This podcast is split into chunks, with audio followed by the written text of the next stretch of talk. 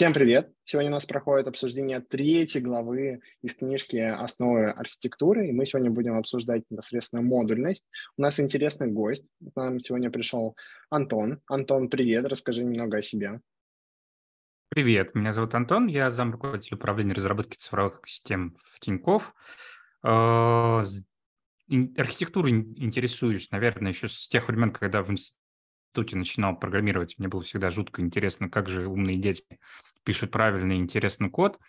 Э, вот. Э, это когда побудил меня поучиться в магистратуре на системный анализ и управление – и с тех пор как бы архитектура периодически так или иначе там, проходила через все мои предыдущие места работы.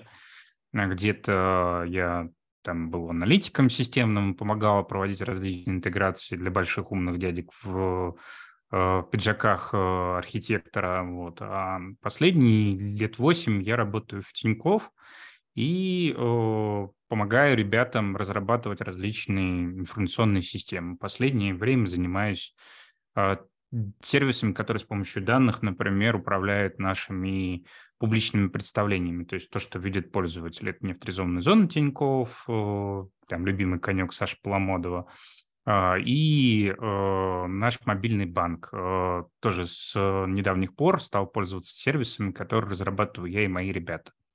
Вот. Э, а в связи с тем, что архитектура, так сказать, она постоянно заставляет меня читать различные книжки, то я не только их читаю, но еще и, например, провожу собеседование по систем дизайну у нас в компании Тинькофф.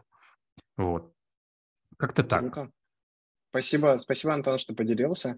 И также э, со мной сегодня мой соведущий Коля Голов. Коля, привет, расскажи немного о себе. Всем привет. Как я уже недавно говорил, а, а, мне в жизни не очень повезло, мне, я никогда не работал разработчиком, я сразу работал архитектором довольно долго в разных местах. А, вот, и я очень знаю, насколько это грустно, когда ты развиваешь, строишь свой проект, он свой, тебе весь понятен, ты знаешь все нюансы, но в какой-то момент тебе нужно подключать других людей, и ты вынужден вот эту твою свою конфету делить на кусочки, отделять от нее части, чтобы какие-то левые люди начали с ним работать, уже до... и в какой-то момент они даже перестают к тебе приходить и задавать вопросы. Это так грустно, просто я не могу, просто у меня слезы на глаза наворачиваются. А, и вот с, этого момента мне хотелось бы перейти к нашей сегодняшней теме, к модульности, к третьей главе. Да, на самом деле хочется начать с того, что Антон сделал невероятный конспект, мы его обязательно приложим к нашей записи, и также он есть сейчас в чатике, недалеко лежит. А, поэтому, Антон, поделись, как тебе вообще глава, как тебе книга? А, да, в принципе, книга достаточно полезная. Я ее довольно часто рекомендую ребятам, тем, кто, там, скажем так, хочет начать свой путь э, в архитектуре, потому что там разобраны, в принципе, все основные базовые вещи, все основные базовые архитектурные стили, которые наиболее часто используются в практике для того, чтобы спроектировать тот или иной сервис. Вот. А конкретно глава про модульность, она мне достаточно показалась знакомая, потому что, а, например, есть э, э, Анкл Боб или дядюшка Боб, он же Роберт uh-huh. Мартин, который автор э, серии таких книг, как «Чистый код», «Чистая архитектура» и так далее. И э, в своей одной из самых последних книг э, «Чистая архитектура» он достаточно подробно разбирал концепт такой сущности, как каплинг, который, в общем-то, в большом смысле переиспользован непосредственно в этой книге, и э, авторы, скажем так, дополняет некоторыми другими э, вариантами модульности, которые достаточно интересно было тоже почитать, посмотреть. Здорово. Слушай, а зная, э, возможно, ты видел анонс, что мы скоро сделаем интервью с авторами. Какой бы ты вопрос им задал? Э, слушай, я, наверное, с трудом сейчас формулирую готовый вопрос, просто у меня обычно это идет из ситуации, то есть у меня есть какие-то задачи, я их решаю и формулирую конкретные вопросы. Прямо сейчас у меня какой-то э, задачи, скажем так, которые я бы хотел адресовать авторам, нету. Я тебя понял, спасибо, ну, Коля. Подумай, а... это, не, это не обязательно вопрос а, про задачу, все-таки они же такие глобальные, верхнеуровневые ребята.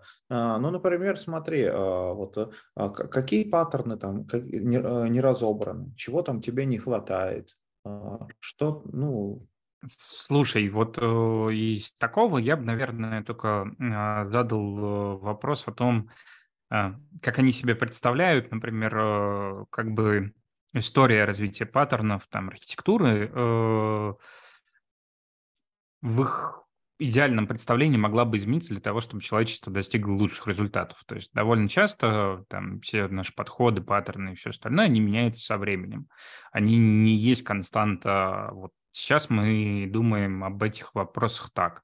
Э, через э, пару-тройку десятков лет э, человечество будет заходить э, с другими возможностями, в других условиях, с другими ограничениями и будет считать многие паттерны, которые мы сейчас используем, как антипаттерны. А, возможно, некоторые антипаттерны, которые сейчас существуют, они э, заиграют другими красками. А, ну, например, там, я не знаю, когда я начинал в 2000-х годах писать свои первые куски кода на Java, э, очень модно было заворачивать э, внутрь любого Java-приложения синглтон, например. А там в 2010-х годах, когда очень популярна стала мобильная разработка и всякий динамический веб, например, появилась dependency injection, которая, в принципе, ну, в времена 2000-х годов такой паттерн был известен, но многие считали его антипаттерном, потому что он требовал большого количества ресурсов на реализацию. А через какое-то время э, как бы паттерн заиграл новыми красками, да, потому что появились новые условия его применимости. А, вот, поэтому вот хотелось бы ну, задать вопрос к таким людям, которые двигают, скажем так, э, эти наши представление о том, что хорошо, что плохо, как бы они поменяли траекторию для того, чтобы, ну, как бы с теми знаниями, которые есть у них сейчас, они там, привели человечество к этим результатам раньше, например. Ничего себе, как ты загнул. Слушай, здорово, здорово. Такой взгляд в будущее, в перспективе. Можно будет, да, обсудить. А, я предлагаю переходить непосредственно к обсуждению главы. А с чего мы хотим начать? Коль, какие есть идеи? Давай э, прямо сначала начнем. А, собственно, модульность в широком смысле. А, а, вот что ты думаешь вообще на эту концепцию? С какими версиями модульности сейчас есть смысл есть смысл обсуждать? Я просто Э, хотел именно, чтобы вот этот смысл, э, вот этот термин, он в максимально комплексном смысле а, был рассмотрен, э, вот, чтобы все не думали, что это чисто вот чисто модули, как в Java. Там же в книжке это, наверное, более широкий термин. А, ну, смотри, модульность автор предлагает вообще использовать как некоторую просто логическую группировку некоторого связанного кода. А, ну, то есть фактически под модульностью они подразумевают все уровни, скажем так, разделения э, нашего там, приложения или там, сервиса или еще что-то, что мы с вами разрабатываем, на некоторые части. Причем, ну, если мы с вами возьмем какую-нибудь классическую задачку, я не знаю, там, э, разработать какой-то сервис, э, мы начнем с того, что мы начнем его логически разбивать на некоторые там либо функциональные части, либо какие-то домены, например, бизнес-домены, э, либо еще что-то. А потом, а, выбрав каждую из этих частей, мы, наверное, а, разобьем ее на какое-то количество, там, я не знаю, пакетов, например. Ну, я сейчас э, уже сразу немножко э, нарушаю принцип архитектуры в плане того, что пакеты, например, характерны не всем языкам программирования, mm-hmm. вот, а архитектура все-таки говорит о, скажем так, максимально абстрактных вещах, которые могут быть применены к максимально широкому перечню там, языков и всего остального, технологий каких-то. А, вот. Э, пакеты, в свою очередь, там, будут разбиты на какие-то классы, например, а классы будут разбиты на какие-нибудь, там, условно говоря, типы данных и методы, например, которые применимы к этому классу. Вот эта вот вся структура, когда мы ее разбиваем на какие-то кусочки, фактически дает нам некоторое логическое разбиение кода. А, да, Григорий.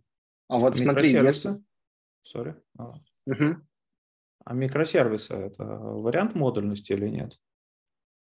Ну, в некотором смысле, да. А, то есть, если мы берем самый широкий вообще э, вариант, как бы, когда у нас э, целая часть это некое приложение, как бы, когда мы выделим в ней некоторые э, части, которые будут обеспечивать нам некоторую функциональность, э, например, микросервисы.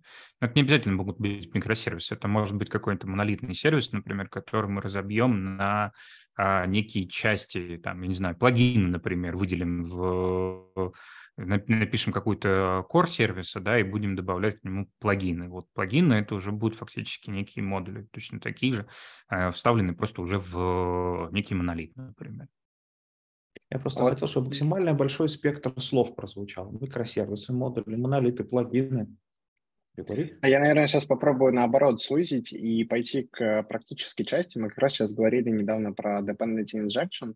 Вот, а, Антон, хочется послушать у тебя на практике, какие вот, например, инструменты, которые помогают составить модули, тебе понравились, а какие нет. Я вот со своей стороны, пока ты думаешь, могу рассказать про OCG-пакеты, у меня в какой-то момент от них невероятно горело. Это такая, такой инструмент, который позволяет тебе генерировать какие-то универсальные компоненты, модули, которые можно потом подключать к приложению в одном манифесте. Но это на самом деле жутко неудобно. И я вот сейчас очень жду, когда выйдут Spring модули в третьем спринге. А, звучит на самом деле очень многообещающе и интересно. А ты, Антон, что думаешь? Честно тебе скажу, вот конкретно до инструментария я практически там последние лет 10, наверное, не, не опускаюсь. Mm-hmm. Моя задача в основном э, поговорить с разработчиками, обсудить с ними там некие концепции, как мы хотим сделать ту или иную там часть сервиса. А реализация уже конкретно там более тонкие технологии, которые позволяют использовать там, модульность, например, а с применением той или иной технологии конкретной, это уже немножко не мой вопрос, я непосредственно этим не занимаюсь сам. Ну, я честно. Ага. Сегодня мы обсуждаем, как пилить, а не чем пилить. Да. Здорово. Да, ну, я бы просто сказал э, то, что архитектура ровно э, заканчивается на том моменте, когда мы переходим от того, как э, к использованию конкретных технологий, скажем так. То есть в этот момент мы добавляем очень большое количество ограничений, и архитектура как таковая в этот момент как раз заканчивается. То есть в этот момент мы уже начинаем решать больше эм, такие, скажем, проектные задачи, нежели архитектурные. Ага. Правила для собеса. Кавку упомянул, должность материал. Вот. Ну, собственно, давай переходить к практическим вещам. А с чего ты обычно начинаешь процесс а, как бы распила? А, ну, или а, вот какую часть? Угу как бы по поводу э, распила, на самом деле для этого и там есть определенные базовые принципы, которые э, можно, наверное, даже отос, отослать к как раз книжке Робина Мартина по поводу его э, чистой архитектуры. Э, он рассказывает, собственно, про принципы солида, например, которые могут быть достаточно хорошей подсказкой для как архитектора, так и разработчика, например, каким образом поделить э, какую-то систему на некие части. Это не полностью исчерпывающий перечень, но, например, он мне конкретно нравится. Я довольно часто использую подходы, те принципы, которые перечислены в Solid, для того, чтобы э, разделить какую-то большую систему на мелкие. Второй вариант, например, который довольно часто используется, это uh, domain driven uh, development, да, то есть когда мы выделяем некие бизнес-домены uh, и как бы делим некоторую нашу большую систему на некоторые маленькие бизнес-домены, в рамках которых есть четкие правила, механизмы и прочее, как бы в рамках которых мы ну, точно знаем правила игры, скажем так, и бизнес-логику внутри этого домена нам переписывать сильно не придется, да, Григорий. Да, Антон, смотри, я вот, может, немножко отойду в сторону, но мне просто интересно. Я вот тоже очень часто слышал про Solid, И на самом деле, да, разработчики часто его обсуждают, но есть вот такой вот аналог его, который э, на самом деле говорят, что он чуть лучше раскрывает все истории, заложенные в Solid, это Grasp. Может, ты что-нибудь слышал про него? И если слышал, то насколько он подходит для того, чтобы понимать, как распиливать? Сейчас честно скажу, что не смотрел. Угу. Честно вот. ссылочку. Угу. Возможно, он как бы, я не говорю о том, что полная исчерпывающая там достаточность э, есть в Solid. Это скорее какие-то базовые принципы, на которые лучше посмотреть для того, чтобы не наделать большое количество ошибок. И человек, который ну, сходу распознает, скажем так, базовые ошибки по принципам Solid, он довольно часто э, ну, сходу пишет достаточно неплохой код, например, в приложениях. Вот с Grasp не смотрел. Так, э, Solid, Domain-Driven Design, в принципе, понятно. А при этом, насколько я понял, большая часть статьи, она на самом деле не, не про то, как начать пилить, потому что, в принципе, начать пилить не очень сложно. А, вот. А про то, как этот процесс а, контролировать и как а, э, не дать ему завести тебя черт знает куда а, в процессе распила, потому что начать пилить легко, и очень легко оказаться там, где э, куда ты врагу не пожелаешь прийти. Вот, соответственно, подскажи, какими способами ты пользуешься, чтобы контролировать процесс а, распила, и какие способы они предлагают в книге? Э, ну, смотри, например, одна из э, тем, которая прям перекочевала в некотором смысле из материалов э, того же Рубина Мартина, это каплинг. А у нас есть хороший пример. Например, у нас Мэтбанк Тинькофф – это достаточно большое приложение, в котором есть очень большое количество экранов, очень большое количество разных э, бизнес-функциональностей, потому что там есть, например, от функционала ваших стандартных банковских карточек там до какой-нибудь там страховой, э, я не знаю, счета на мобильном э, номере Тинькофф и так далее. И все это дело пронизано там, если не сотнями, ну, точно десятками библиотек, каждая из которых между собой там тоже как-то пере, переплетаются. И, например, для того, чтобы обновить э, какую-нибудь библиотеку в этом мобильном банке, например, это достаточно серьезная задача, э, которую максимально пытаются э, как бы по возможности оттягивать, потому что, например, для того, чтобы обновить ее, придется обновить еще там пяток других библиотек, а это приведет к изменению в большом количестве а, кусков кода, например, самого мобильного банка.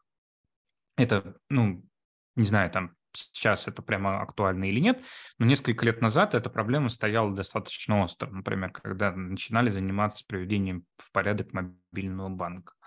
А, и просто базовый подход к, например, к тому, что а, как предлагается, например, в книжке посчитать количество входящих связей к элементу кода, количество исходящих и посчитать на основе них фактически а, некоторую а, фактически стабильность, абстрактность кода, мы достаточно быстро выделили те ключевые моменты, которые были самые неустойчивые, которые приводили к тому, что любое малейшее изменение приводило к переделке большого количества а, элементов внутри этого большого приложения.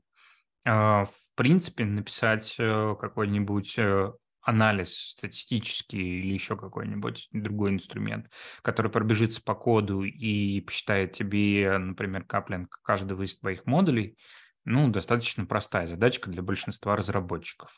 А дает возможность потом а, сделать приложение сильно более стабильным практически, ну, моментально, скажем так. Это из мне практических кажется, примеров. Мне кажется, уже на самом деле в каких-то IDE, вот точно в IntelliJ IDE от JetBrains, там уже есть, можно посмотреть э, ссылки, кто куда ссылается, на какой метод. Слушай, интересно, нужно будет попробовать завтра на продакшн коде посмотреть, как у нас там с каплингом. Слушай, а сразу уточнить, а вот этот термин каплинг, э, ты не встречал э, вариантов его переводить? А, ну, я его перевел, грубо говоря, как некоторое соединение сопряжения, как бы, то есть его основная задача – это посчитать количество связей, входящих в, грубо говоря, модуль, некий модуль, да, некоторую черную коробочку, а, и количество исходящих из него. А, смысл в том, что когда мы меняем этот модуль, как бы мы заставляем менять все модули, которые фактически делают входящее соединение в него. Э, когда э, как бы сам модуль необходимо менять ровно в тот момент, когда изменились э, какие-то компоненты, точнее какие-то модули, к которым у него выходили исходящие связи. И в результате получается, что фактически мы, зная соотношение этих входящих и исходящих э, связей, можем понять, э, насколько этот модуль конкретно устойчив э, и насколько он приводит к большому количеству изменений внутри нашего приложения. А вот если чуть-чуть прямо в саму практику уйти, а, то есть соотношение или какая там формула применяется, и к чему мы должны стремиться, чтобы должно быть больше входящих, больше исходящих, или какой должен быть баланс?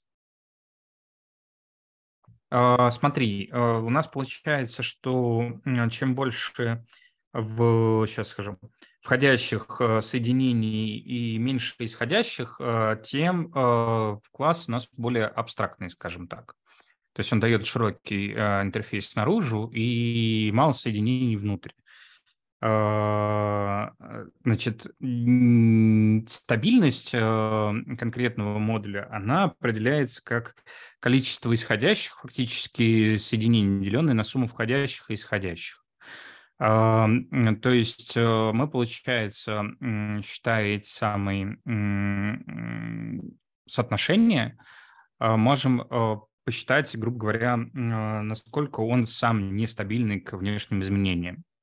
А дальше у авторов есть очень интересная концепция, точнее, как, ну, это э, концепция, э, взятая у Роберта Мартина. А, прошу прощения, извините, мне кажется, звонят в дверь, я сейчас буквально на две минутки отключусь. Да, без проблем.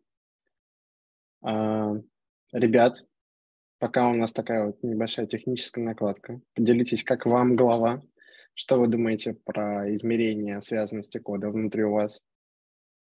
Меряете? Небось. Ну, я вот задумался о том, что да, надо завтра как-то прийти и попробовать померить именно в архитектуре своего приложения. Коля, а вы как-то в маничате? Может, ты знаешь, мерить или нет? Ну смотри, а, для маничата это сейчас не очень актуальный вопрос, у нас все-таки не так много всякого добра, но я наблюдал, я несколько раз сталкивался с историями, когда вот э, а, в проект приходил а, архитектор, в котором было куча-куча проблем, там со связанностью, с устойчивостью, с развитием, uh-huh. приходил, считал какие-то магические цифры и говорил, так, ребята, короче, так жить нельзя, у вас вот эта метрика прям трендец, вот это, вот это очень плохо, надо расписать, надо переделать, вот тут, вот тут у вас проблема. А потом, собственно, все это переделывали, становилось хорошо. Вот, то есть, э, ну, базово за ними следим, а, и действительно, я бы сказал так, что эти, эти вещи, которые выглядят как магические цифры, угу. они реально работают. То есть, э, как бы, верьте, это выглядит как астрология, но действительно, если держать эти метрики в узде, а, всем будет лучше. А как можно, вот э, к нам вернуться, Антон, как можно на самом деле понять, может, по каким-то вторичным признакам, вот именно не считая э, каплинг в проекте, что э, есть проблемы? Что вот пора Антон померить уже... каплинг. Как да, можно да. понять, что пора померить? Пора тебе померить каплинг, дружок.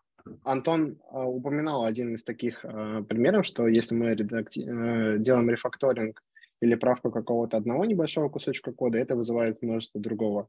Может, есть еще какие-то идеи или примеры? Ну, авторы, например, предлагают еще такой термин, как cohesion, если я правильно его произношу по-английски, у меня произношение не идеальное, поэтому смысл его заключается в том, что у нас есть э, некий, скажем так, внутренняя связанность внутри модуля. Э, которая говорит о том, что мы можем, в принципе, посчитать, э, насколько а, все части а, данного конкретного модуля внутри лежащие связаны между собой. Там предлагается некая, скажем так, инструмент э, от э, Chandler and Cohesion in Method, то есть сокращенно там LCOM, э, который считает, э, что каждый из э, некоторых частей модуля обращается к неким общим переменным, скажем так, и э, считает количество этого самого модуля, которым к ним не обращается. Фактически из э, количества обращающихся вычитается количество не обращающихся, и получается э, некоторая величина. Если она положительная, то мы считаем, что у нас э, есть некая, скажем так, связанность внутри модуля между ее частями. Если она отрицательная, то мы ее приравниваем нулю и считаем, что, в общем, у нас недостаточно высокая связанность внутри модуля ее частей. Например, там есть такая картиночка с тремя классами x, y и z. А, у X, грубо говоря, ну, в каждом из них есть э, переменные А, Б и С, и есть методы М1, М2, М3. Вот в первом, там, а, скажем так, Давайте переменный... Я, наверное, пошарю, чтобы э, Антон более практично говорил. Угу. Да, вот про, про эту как раз картиночку я и говорю.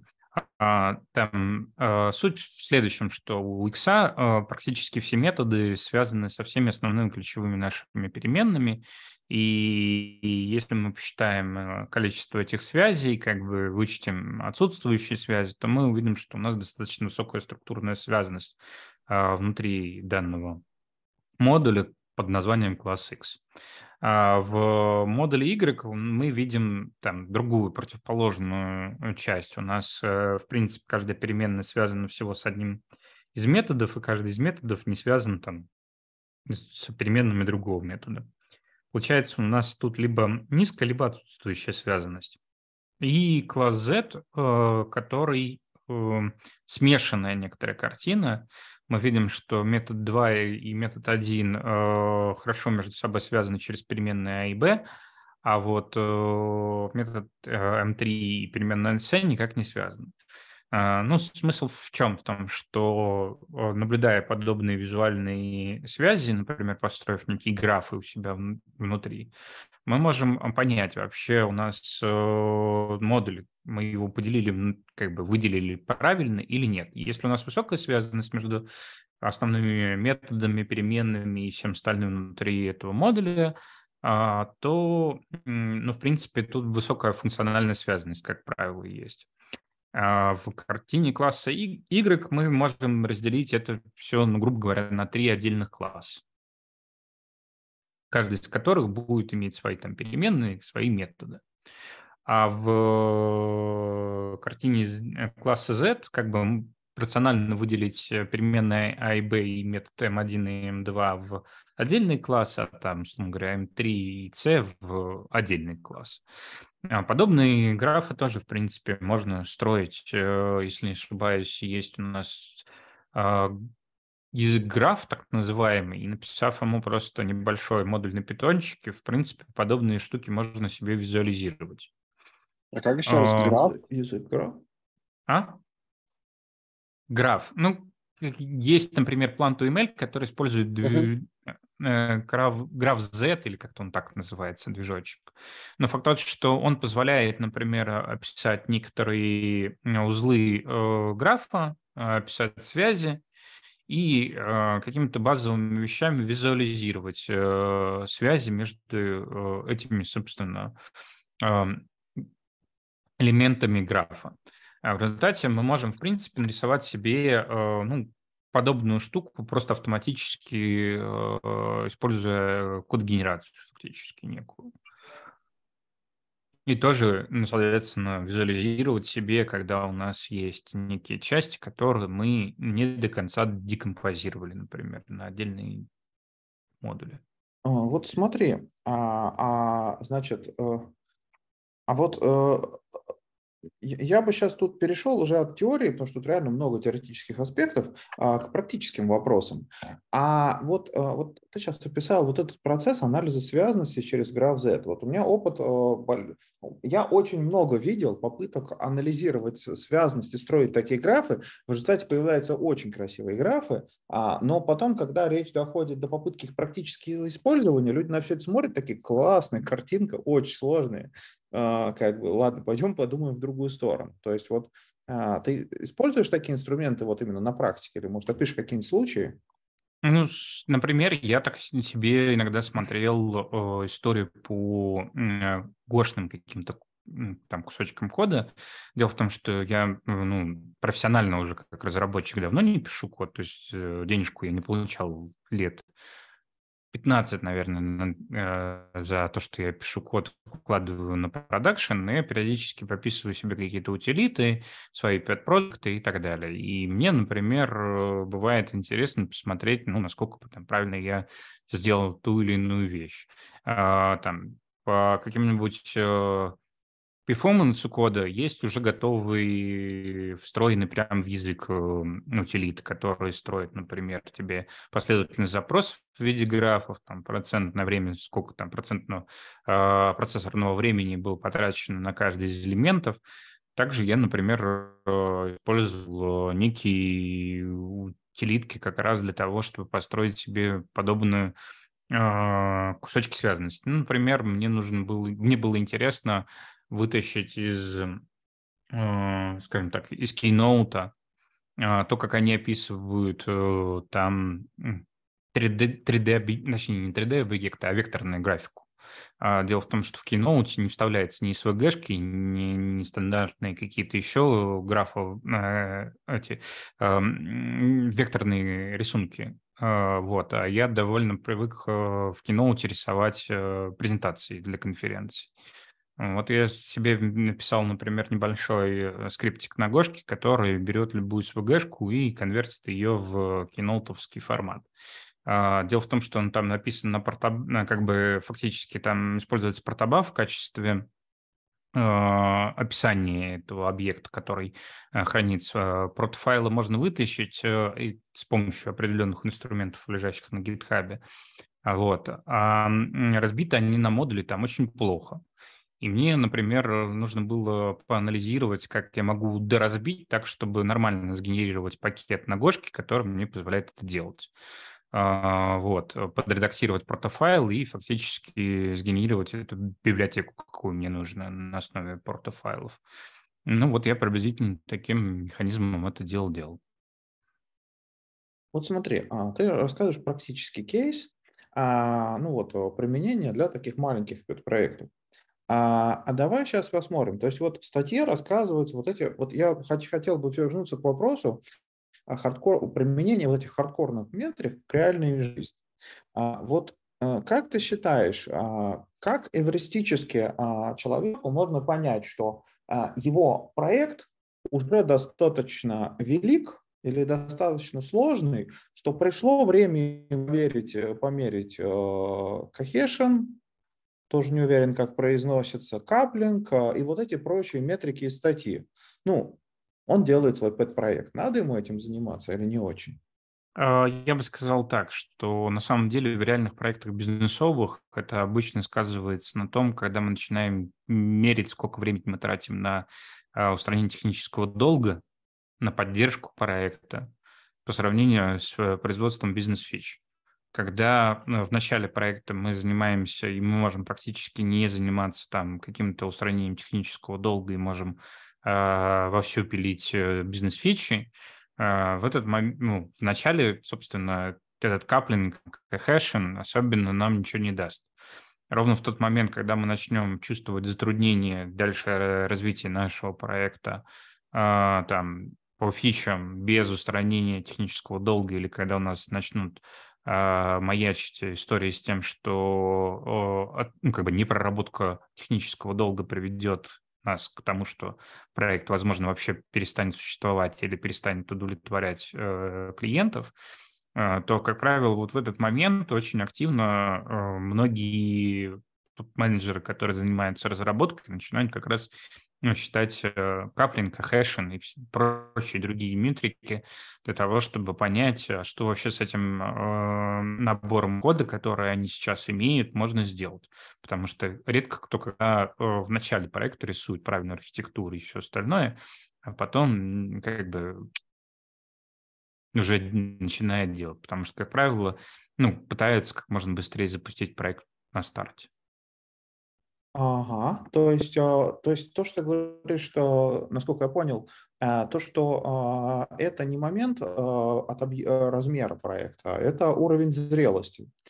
И, соответственно, тут вопрос скорее да, по времени, а не по сложности. Вот. И тогда, собственно, следующий, следующий вопрос. А, а кто подает этот сигнал и какими словами это говорят? Ну, если так можно вообще сказать. На самом деле я за этими метриками обычно стараюсь следить, например, в своих проектах э, самостоятельно, э, насколько это могу делать э, теми или иными инструментами. Э, по факту э, редко кто из менеджеров, например, следит за ними проактивно. Э, их начинает использовать, как правило, уже старшие технические менеджеры в проекте, которые есть там, это либо какой-то лид разработки, либо технический лид, когда начинается вопрос о том, что что делать там, например, разделить ли там, например, этот проект на какие-то там составные части, потому что, скажем так, поддерживать стало сложно, а, или наоборот, э, там релизы так часто происходят э, и так много модулей затрагивает с каждым из релизов, а, что такая мелкая нарезка там проекта на модули, грубо говоря, приводит к дополнительным сложностям внутри проекта. И в таком случае, как правило, они начинают подсвечивать необходимость э, посчитать подобные метрики, грубо говоря, и заняться э, переработкой ну, текущего разделения проекта на другие, ну, по другим принципам. Довольно часто, например, так э, могут какие-то монолиты начать пилиться на микросервисы, или наоборот, когда из-за хайпа команда поделила все на практически атомарные микросервисы, Потом выясняется о том, что у каждого из этих микросервисов есть э, некоторая общая библиотека, и каждый раз, когда ты изменяешь эту библиотеку, тебе нужно э, сделать там не 2-3 релиза, а там несколько десятков, потому что каждый из модулей как бы критично связан с этой библиотекой. Тут э, Руслан пишет э, в комментариях, что по-хорошему это сразу нужно сделать частью quality gate и следить на каждом pull реквесте Руслан, если у тебя есть такая возможность, поделись, как ты это видишь, чтобы это работало на Quality Gate. Очень интересно было бы послушать. Руслан, тебе слово. Да. Привет всем. Привет. А, обычно настраивается же уровень покрытия coverage в тест, да, и то есть отслеживается, чтобы новые pull реквесты не приводили к потере, к снижению этого показателя.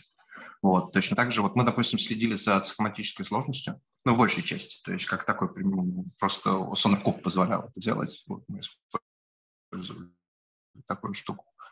А, здесь, в принципе, то же самое, просто нужно найти инструмент, сразу на pull request проверять, поставить граничное значение, там, условно говоря, не больше там 10 там, единиц, и, соответственно, не пускать потому что если она повысилась, да, потом разгребать будет сложнее на каждом pull request, то есть мы можем сразу отбраковывать код, который усложнит. Звучит очень интересно, здорово. Ну, то, что Sonar предоставляет такой функционал, это круто. А может, есть какие-нибудь бесплатные аналоги? Руслан, может, ты знаешь? Нет, нет, я не сказал, что он предоставляет. Я говорю, что мы, в принципе, используем просто SonarQube для покрытия, coverage. То есть я думаю, что можно написать точно так же, собственно, модуль, если формула довольно простая, да, то есть уже было обсуждение того, как это считать, то почему просто не включить это в pipeline pull request наравне там с тестами? Угу, угу. Вот Интересно. Я думаю, это, кстати, сейчас интересная тема. Давайте вот э, э, у нас тут собственно, такая а, близкая, такая тесная тусовка. А, а вот кто из вас на практике что-то из этого использовал в практических проектах, в практических задачах? Вот расскажите про свой опыт. Потому что мы, когда я читаю про любые сложные вещи, мой любимый вопрос всегда, типа, а может это не надо, может это давайте выкинем, давайте без этого. То есть вот расскажите про свой опыт, чтобы критически ко всему относиться. Я не понимаю, про опыт чего? А, использование метрик. Вот, а, использование метрик для а, оценки качества разделения продукта на модули. То есть вот это метрики Хакешен, метрики каплинга и так далее описаны в статье, ну или просто упомянутые нами сейчас. То есть кто из вас не просто брал и пилил на модули, а пытался еще как-то это по-умному делать с использованием метрик? Возможно, никто, потому что в нашем узком кругу, как Антон, в принципе, сказал, что это обычно занимаются лиды или тех лиды. Возможно, их сегодня нет э, с нами. Но это интересный вопрос. Антон, а как ты думаешь, вообще разработчик должен пытаться задумываться об этом? Или это все должно быть на зоне ответственности лида? А, на самом деле это не обязательно и на стороне лида, и на стороне разработчика. Э, как э, подсказывал коллега, сейчас Руслан, да, э, как бы это, например, может быть частью dev-платформ, например, если есть такой инструмент в компании. Ну, то есть, допустим, многие метрики, которые можно достаточно легко посчитать по коду, э, мы добавляем, например, в наш корпоративный dev-платформ, а, и, ну да, реально при каждом а, pull реквесте ты получаешь там, можно, нельзя, фактически зеленый флаг или красный флаг на изменение того кода, который ты принес. Ну, в принципе, мне кажется, это можно добавлять в какие-то инструменты того же статистического анализа кода, например. Э, который э, тебе подсвечивает не только там то, что у тебя может быть переполнение по буферу где-то, но и там, что э, есть плохие симптомы, например, по количеству входящих и исходящих соединений того же каплинга, да, там рекомендации по разделению кода, в принципе, мне кажется, уже встроены прямо в IDE-шки типа JetBrains. А, вот, э, ну, по крайней мере, там в виде варнингов, мне кажется, может подсказывать это все дело. То есть это можно даже попробовать на какие-нибудь, эм, как они называются, а, автоматическая проверка кода. Эти. Статические анализаторы. Не обязательно. Нет, я имел в виду а, эти Сейчас скажу, ладно, забыл слово, вылетело из головы, вспомню, скажу. А, факт тот, что ну, то есть, э, это можно автоматизировать, и если автоматизировать, то, в принципе, человек об этом, наверное, подумает, э, но будет не очень внимательно это обращать внимание. Хорошо, когда человек Э, ну, задумывается о качестве кода, который он пишет, о качестве того приложения, насколько он его хорошо архитектурно продумал. И, в принципе, это не какой-то сверхсложный принцип, который там тяжело как-то реализовать, где нужно большое количество опыта, и как э, любят замечать авторы, как бы очень много написано э, материалов о том, что э, модульность представляет много всяких э, интересных возможностей для программного обеспечения, но мало кто пишет, как это правильно достигнуть, скажем так. Это написано в самом начале главы, поэтому тут, в принципе, э, наверное, само понимание, что модульность есть, как ее правильно делать, как ее делать устойчивой – вот, она как бы даст человеку, который пишет код, большие дополнительные бонусы.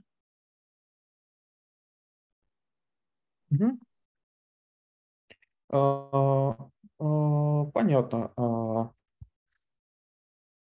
модульность, но все равно вот а, у меня все равно возникает ощущение, ну, то есть а, есть много характеристик, которыми, за которыми хорошо следить. То есть покрытие все тестами, модульность, а, правильное разбиение на компоненты, а, расчет метрик. Вот. А, при этом всегда возникает вопрос, что как бы вот мы такие одни разработчики, а вот этих а, пожеланий, а, что делать хорошо, их много. И вот, собственно, в книге про это много говорится, что а, делать архитектуру, которая будет пытаться, ну это, кстати, я про следующие главы уже перехватываю, а, делать архитектуру, которая будет удовлетворять всем характеристикам, это можно повеситься. нужно удовлетворять ключевым. А, и тут возникает вопрос, но прежде всего задать, давайте вот сейчас Руслан скажет, а потом я, собственно, продолжу, то я боюсь, я раз, мыслью разольюсь. Да. А, да, еще раз привет всем. Такой вот вопрос, как бы даже не то, что вопрос. А, мы все обсуждаем границы модулей, не назвав сами модули. Мне очень нравится концепция, как в описании архитектуры модели C4, да, когда мы погружаемся на разные уровни. И, собственно, сами модули мы тоже можем делить по-разному. Ну, например, у нас есть э, э, постоянно одинаковые там куски кода внутри класса, да, и мы раз вынесли эту функцию. То есть, в принципе, это тоже является каким-то модулем. Потом мы смотрим, что мы в каждом, в некоторых классах там делаем одинаковые вещи. Тоже там считаем, что это модуль, можно раз попробовать это вынести, сделать там частью либо базового класса, либо внедрить зависимости функционального и вынести в другой. Также можно подниматься выше на уровень там, пакета, если мы делаем, то есть у нас а, похожие вещи есть там в разных сборках, да, то вполне возможно, что это надо вынести куда-то в липсы, в отдельный пакет. И точно так же поднимаясь еще выше на уровень э, декомпозиции системы, да, то есть уже когда мы говорим там, о каких-то микросервисах там отдельно, то есть точно так же выносить что-то в отдельные вещи и использовать их напрямую. А, а вопрос? Это не вопрос. Я говорю о том, что мы все время как бы пытаемся про модули. Моя идея в том, и про модульность говорить, да? То есть я хотел ну, как бы у меня такое предположение и идея о том, что нужно к этому подходить на разных уровнях. Ну, это так есть, да, как бы, кстати, вспомнил слово, которое я долго не мог, э, линтеры, как бы правило, которое автоматически у нас проверяется, просто когда мы пишем код, фактически даже до того, как э, мы там будем какой-то сложный стат-анализ делать. А, вернусь к мысли про э, разбиение кода. А, тут как бы история в чем? В том, что когда мы разбиваем его на части, мы его бьем логически. И вот эти вот уровни, которые мы выбираем в итоге на разделение, они в некотором смысле на усмотрение людей, которые разрабатывают а, само приложение. А, нам дают некий набор метрик, который нам позволяет это делать. И если там немножко отойти в сторону, и там, например, Роберт Мартин, когда рассказывает про каплинг, он у себя в книге в чистой архитектуре, например, говорит про то, что на самом деле, используя там принцип того же самого Solid, например, вы можете понижать или повышать, например, устойчивость вашей системы, просто, например, используя принцип э, инверсии зависимости для того, чтобы поменять количество входящих и исходящих э, соединений в ваш модуль. То есть, э, выставив, например, интерфейс, вы входящую зависимость превратите в исходящую фактически соединение просто добавив э, некий интерфейс. А, вот. И он там рассказывает про некоторые интересные дополнительные механизмы, которые ну, хорошо бы э, дополнительно знать, помимо там, самого факта модульности и как посчитать различные метрики. То есть, что эти метрики на самом деле можно менять достаточно простыми способами. Круто, круто. Коль, можно вернуться к той мысли, а. которая у тебя была? А, ага. А, вот. А, вот смотри, а, вот из, изучая, вот тот, в том числе продолжая немного тему, которая пошла сейчас про модульность, а, у меня вот тут тоже возникла такая мысль. А нельзя ли считать тогда, что, точнее, точнее даже вопрос, а, как ты думаешь, а, должны ли мы ограничивать модульность, опираясь не только на характеристики кода, но и на размер команды? То есть а, разумно ли нам, ну то есть условно говоря, один из принципов DDD э, или прочее, что ну, стремиться к тому, что микросервис под команду, ну плюс-минус.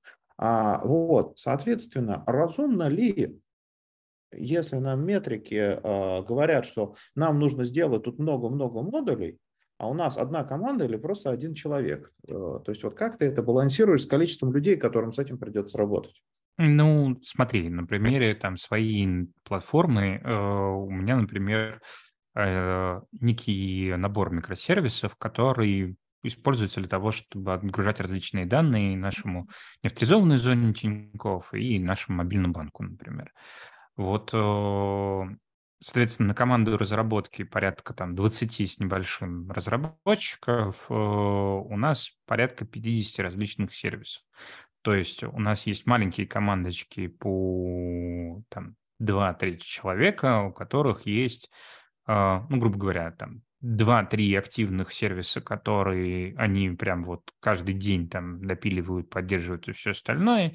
И есть э, небольшой пул сервисов, которые в некотором смысле находятся на поддержке. То есть если вдруг там что-то понадобится поменять, сломается или так далее, они его в состоянии допилить. Они знают, как устроен этот сервис, но не занимаются его там изменениями каждый день, потому что функциональность достаточно стабильная, а, там все приведено в порядок. Максимум, что может быть понадобится, это если вдруг какие-то библиотеки обновятся или какие-то принципы а, мы изменим. Ну, например, а, мы захотим считать какие-нибудь дополнительные метрики по каждому из наших сервисов, им придется дописать некий, например, э, кусочек кода, который позволит посчитать эту метрику для этого сервиса.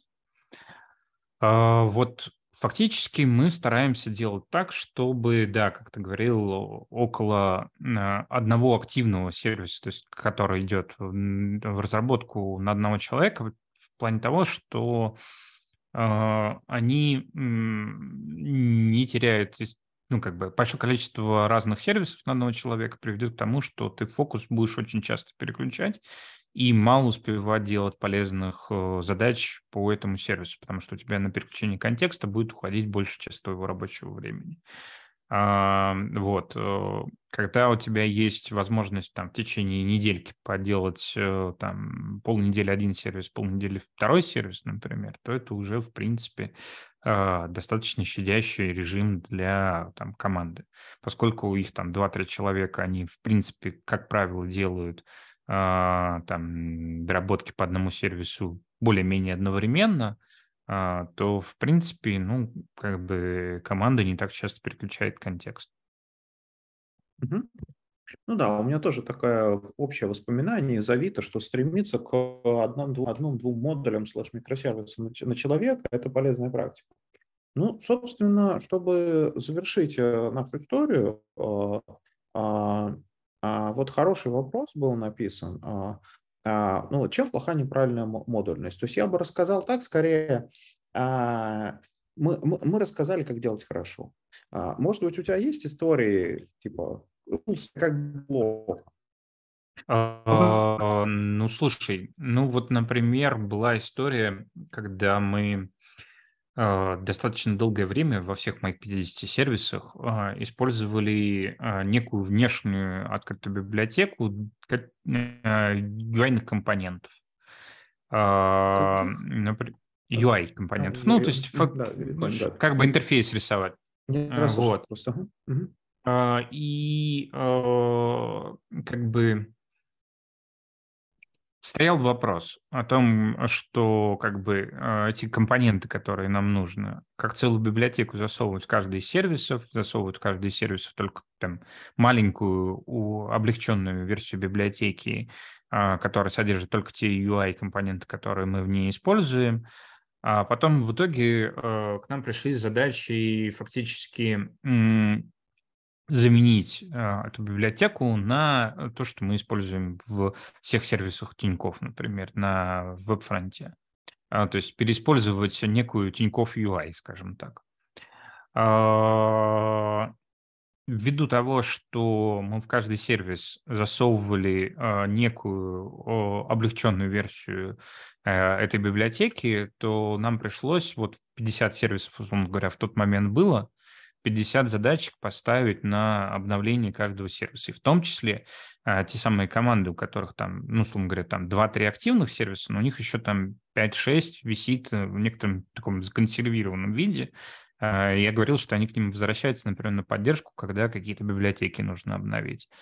Это к тому, что им в течение недели пришлось э, подергать все свои сервисы. В результате как бы ничего полезного функционально за эту неделю мы не сделали, мы только фактически втащили во, все, ну, как бы, во все наши сервисы э, обновленную библиотеку компонентов UI, например.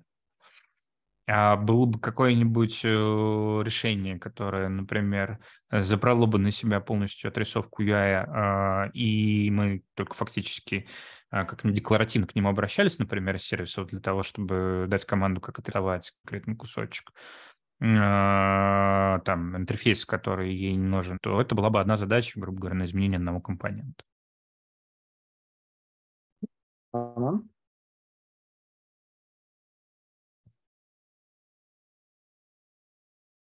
Пока Рома вспоминает, как включить микрофон, у нас тут у Виталия... А, Рома, да, да. ты тут? Врывайся. Да, приветствую.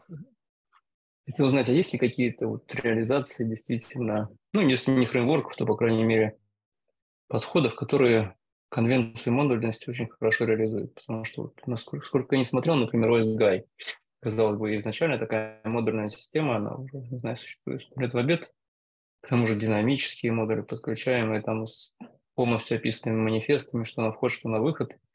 Как-то это на самом деле не пользуется популярностью. Даже вот тот же ArcUnit, который, в принципе, ну, казалось бы, должен служить для того, чтобы хотя бы на уровне каких-то слоев там модульность проверять. Его тоже постоянно, если кто-то внедряет, стараются каким-то образом хитрым обойти. То есть добавляют файлкарты, пакеты, вот это вот все, и в манифестах OSGI тоже все это используют. То есть ставят звездочки и до свидания. То есть хотелось бы понять, э, насколько вообще сейчас модульность, ну, грубо говоря, как вот такая конвенция, она реализована хоть где-то хорошо. Рома, Или это всегда раз... индивидуальное такое пропустил, мы в самом начале я поругал SGI, вот, а так, э, не знаю, может, Антон, ты созрел дать какие-то рекомендации? Или, ну, в самом начале Антон говорил, что он не может сказать, да, про что-то прикладное. Ну, грубо говоря, а, чем больше модульность, грубо говоря, чем более она детализирована, сделана, чем более она, там, скажем так, правильно в некоторых смыслах сделано, тем выше порог э, не вхождения в некотором смысле, потому что э, новичок, который там привык писать код там чуть ли не простыней, он как бы либо будет вынужден сверлить э, все эти модули насквозь и протаскивать через них, грубо говоря, лучший код такой, скажем, э, либо ему придется потратить большое количество времени для того, чтобы понять, а какой модуль за что отвечает. И вот на, на этом этапе как бы многие высокие архитектурные концепции по разделению на красивые модули, они как бы на практике разбиваются. Поэтому довольно часто даже в тех вещах, которые называются фреймворки, по-хорошему должны быть написаны, ну, скажем так, с правильной архитектурной точки зрения, потому что их будет использовать большое количество других программных продуктов, они довольно часто на этом, например, страдают. Как раз я вот, Антон, об этом и хотел спросить. Насколько модульность вообще упрощает, хорошая модульность упрощает приложение? То есть есть ощущение, что чем как бы, лучше выделяет модуль, чем, тем становится приложение сложнее в плане того, как описать корректно, за что конкретный модуль будет отвечать, каким образом композицию с этими модулями делать. То есть комбинировать их как-то, и вот это вот все начинает расти по экспоненте. То есть mm-hmm. есть какая-то хорошая граница, которая скажет, вот столько модулей достаточно.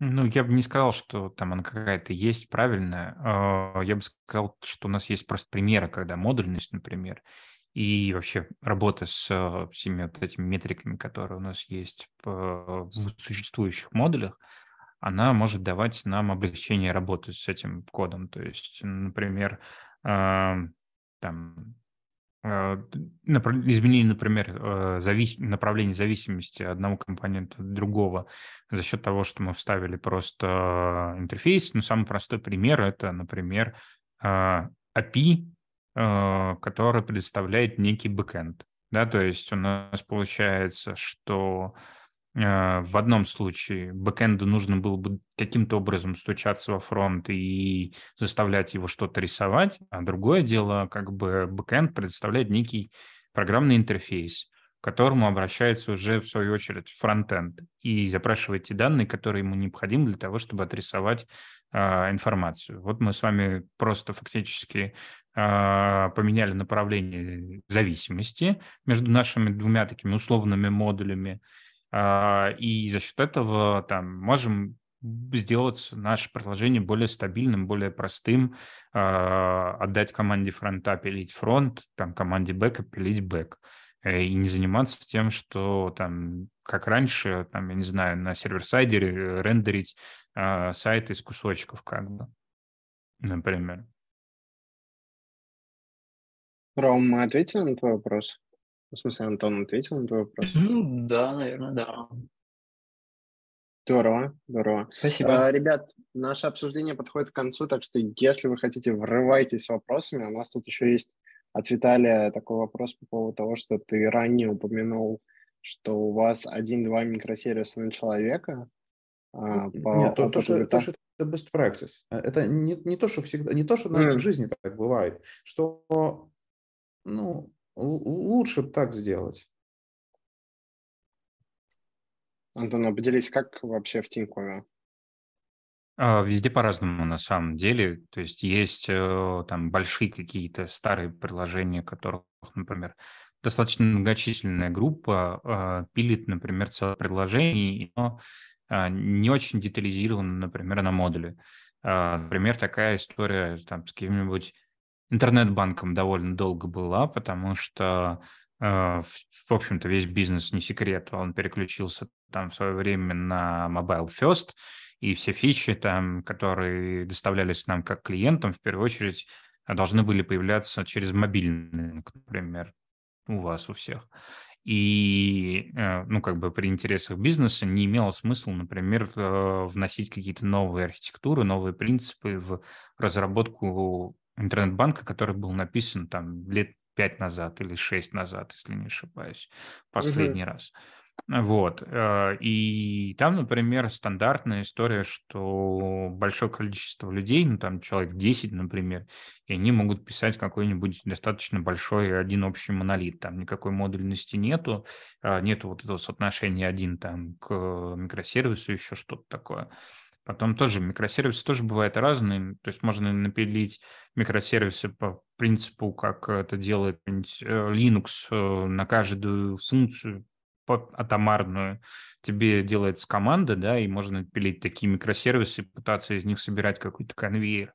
А можно делать некие микросервисы, которые, например, по принципу э, доменов разделены. Например, mm-hmm. каждый mm-hmm. микросервис отвечает за какой-то домен, например, внутри твоей бизнес-логики.